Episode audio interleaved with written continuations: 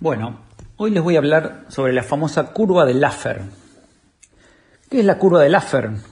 Bueno, es una curva que se le atribuye a Arthur Laffer, un, asesor eh, economista, asesor del gobierno de Ronald Reagan allá por los años 80 en Estados Unidos. ¿sí?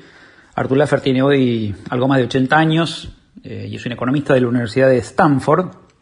Y él descubrió una una relación entre el nivel de impuestos y la recaudación total muy interesante. Especialmente cuando eh, hablamos de que el nivel de impuesto que se está cobrando en un país es eh, muy, muy alto. Así que vamos, primero que nada, hacernos esa pregunta, si hoy en la Argentina eh, los impuestos que se están cobrando son realmente altos. desde que yo soy chico, oigo a gente quejarse que los impuestos son muchos, que son excesivos, que son altos. Es casi imposible encontrar a alguien que diga este, que los impuestos son, son bajos en un país y que esté contento con el nivel de impuestos que tiene.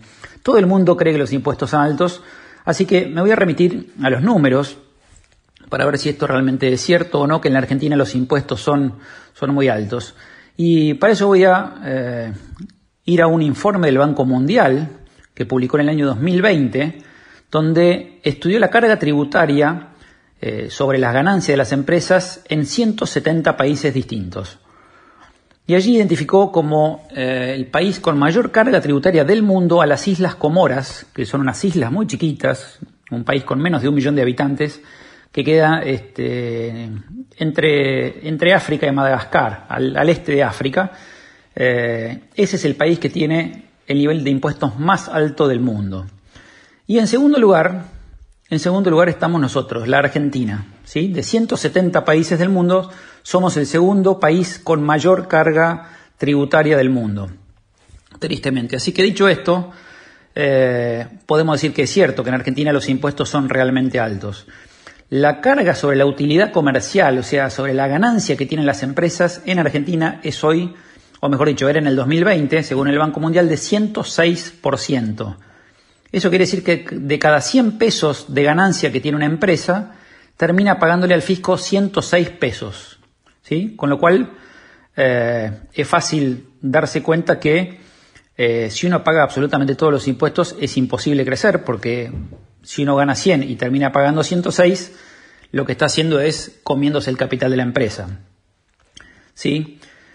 Eh, déjeme decir que además de esto, eh, posterior a este estudio y de este, este 106% de alícuota total, en mayo del 2021 el Congreso aprobó un incremento en el impuesto a las ganancias, subiendo la alícuota para empresas eh, con utilidades mayores a 50 millones de pesos en ese momento, eh, con lo cual si sumamos el nuevo, la nueva alícuota de impuesto a las ganancias más lo que tienen que pagar por el pago de dividendos, da una encuesta combinada, una alícuota combinada de casi 40%. Y además de eso, en junio del 2021 también hubo cambios, hubo aumentos en el impuesto a los ingresos brutos. Así que si estábamos en segundo lugar, tal vez hoy estemos número uno en el podio.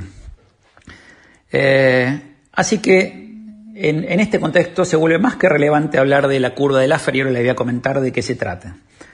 Arthur Laffer eh, hizo la siguiente comparación. Dijo, para un determinado nivel de impuestos, yo tengo una determinada recaudación para una alícuota, digamos, este, el 21% de alícuota que tiene el IVA, por ejemplo, existe un determinado nivel de recaudación total.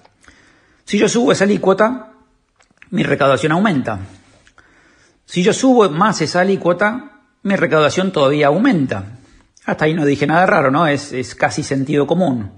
Lo que Laffer descubrió es que llega un momento que si seguimos aumentando esa alícuota, la recaudación total cae en vez de subir.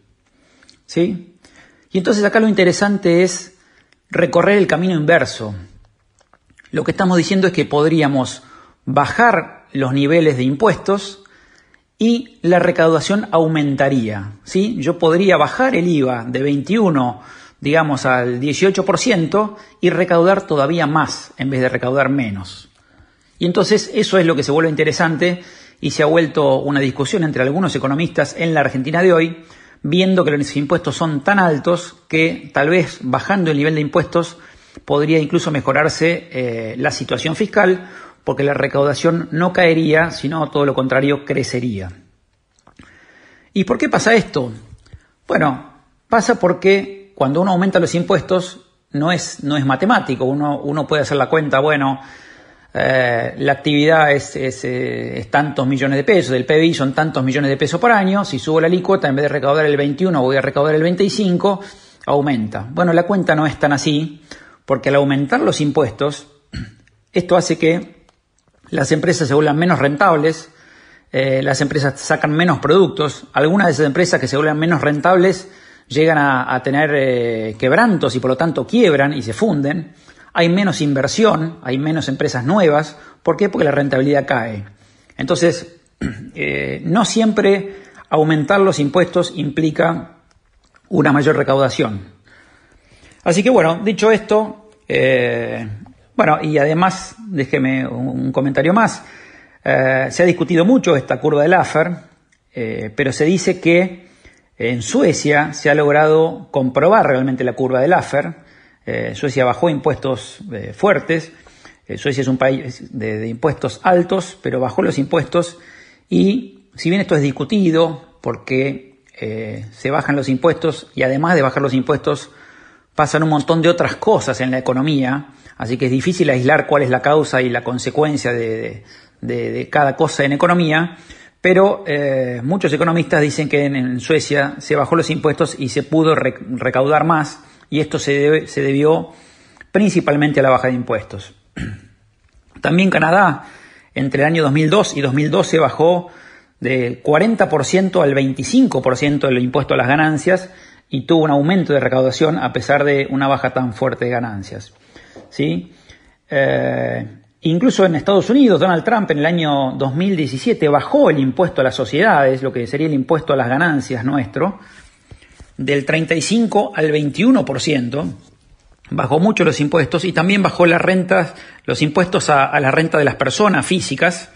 Y todo esto redundó en una mayor inversión de las empresas, en una reducción del desempleo, en un aumento del 12% de la recaudación, acá se ve claramente la curva del AFER, eh, y se vio también que en los años posteriores de Trump la economía creció a un promedio de 2,3% anual, versus el 1,9 que venía creciendo en la administración anterior de Barack Obama. Así que esto es la curva del AFER y está hoy bastante en boga en Argentina. Eh, y es que muchos economistas, entre, entre ellos me incluyo, nos estamos preguntando si tal vez no habría que reducir el nivel de impuestos. Eh, incluso eso no afectaría la recaudación fiscal, sino que al revés, mejoraría la, la recaudación y en el largo plazo, por supuesto, que incentivaría la inversión, esto haría que baje el desempleo y en el fondo aumentaría eh, el Producto Bruto, la, tasa a la cual crecería la economía sería mucho más alta. Así que eso es la curva del AFER, cuando, cuando oigan de ello, eh, sepan que tiene que ver con eso, con la relación entre el nivel de impuestos y la recaudación total.